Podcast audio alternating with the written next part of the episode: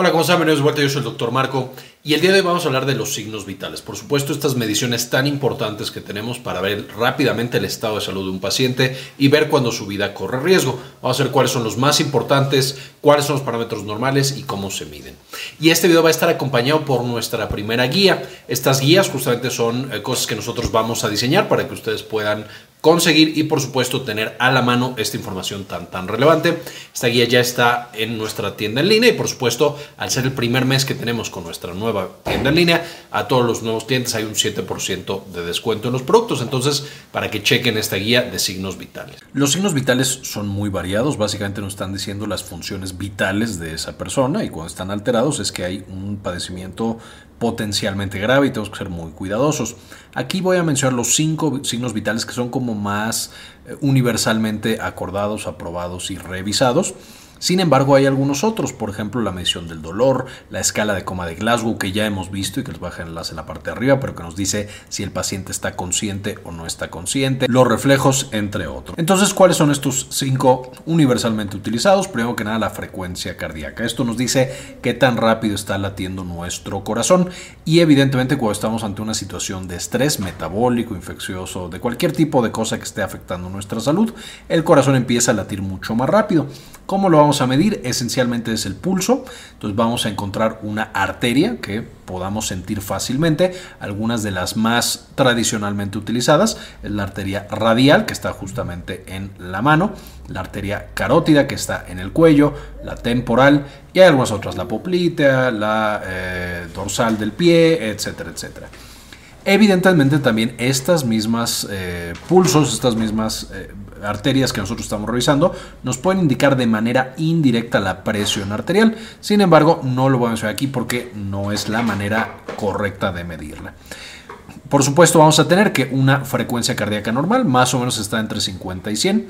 Menos de 50 es bradicardia, un corazón que late lento.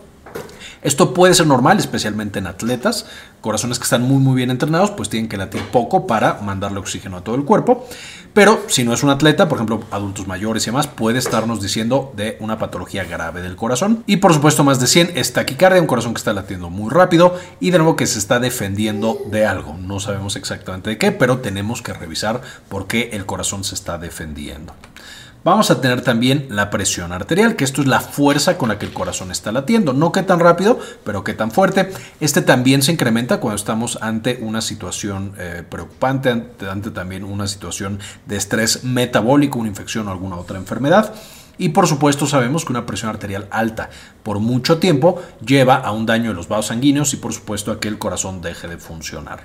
La presión arterial se mide tradicionalmente de, a través de un baumanómetro, que es por supuesto la técnica que hemos visto que te aprietan el brazo, el médico va escuchando y por supuesto cuando escucha el primer latido, esa es la presión máxima y después cuando el sonido desaparece es la presión mínima. Esto es fea que cuando medimos la presión arterial vamos a tener dos valores. El más alto se llama presión arterial sistólica y el más bajito presión arterial diastólica. Yéndonos a la parte fisiológica, la presión más alta se asocia o eh, tradicionalmente se considera como la fuerza que tiene el corazón para latir, mientras que la presión más baja, la diastólica, se considera como la fuerza de los vasos sanguíneos. La presión arterial sistólica normal es de entre 90 y 120 Cualquiera dentro de este rango es normal. Y la presión diastólica normal es entre 60 y 80. Y después nos vamos a hipertensión. Este es un poquito más complicado porque tenemos hipertensión tal cual y tenemos como una prehipertensión.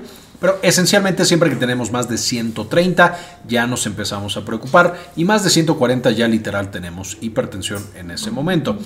Si nos vamos a la diastólica, más de 80 ya es una presión arterial alterada. Después tenemos la frecuencia respiratoria. Esta, por supuesto, correlaciona con la cantidad de respiros que da una persona en un minuto. Y básicamente hay varias técnicas para medirla, pero de las más utilizadas es la, eh, el estómago. Podemos poner nuestra mano sobre el abdomen si no notamos que está respirando. También se puede poner sobre el tórax y contar el número de veces que respira en un minuto, que es lo ideal, o en 10 segundos y multiplicarlo por 6.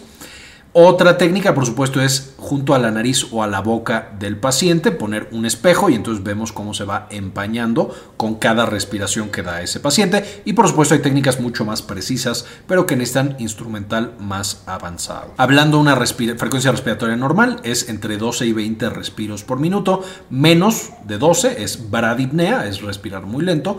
Más de 20 es taquipnea. Una vez más, cuando está alterado, nos está diciendo que algo está pasando con ese individuo. Y hablando también del pulmón, tenemos la saturación, el porcentaje de saturación de oxígeno de la sangre, que este se mide y se volvió muy popular durante la pandemia con un pulsoxímetro, que el pulsoxímetro ya sabemos nos da la, eh, el porcentaje de saturación de oxígeno en nuestra sangre y nos da también la frecuencia cardíaca. Entonces también tenemos aquí el parámetro que veíamos más arriba, cómodamente en un mismo dispositivo que es el pulso oxímetro. Aquí vamos a tener que menos del 94% es hipoxia, ya es un paciente que tiene alterado el nivel de oxígeno y esto puede variar un poco con la altura a la que vivimos y con algunas otras cosas, pero en términos generales si tenemos menos de 94 hay que hablar con nuestro médico y asegurarnos de que estemos bien y de 94 a 100 se considera normal, aunque si estamos también mucho tiempo en 100, en algunas condiciones se puede considerar hiperoxemia. 94 a 98 sería perfectamente normal.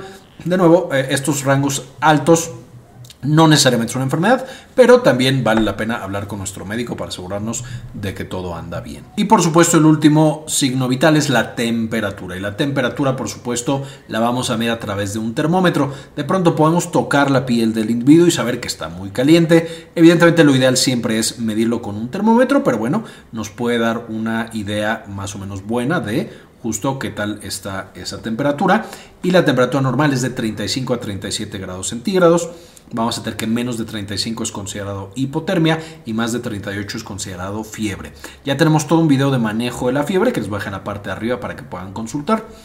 Vamos a tener que el termómetro se coloca en la axila del individuo en individuos muy pequeñitos, en vez, por ejemplo, también se puede poner intrarrectal, también en, adultos, pero bueno, es más incómodo. Se puede poner en la cavidad oral y ya también hay incluso algunos que se ponen en oído o que tenemos la pistolita que nos dice más o menos de manera precisa cuál es la temperatura del paciente. Entonces tenemos variedad para medir este tipo de eh, justamente eh, temperaturas y por supuesto de este signo vital tan importante.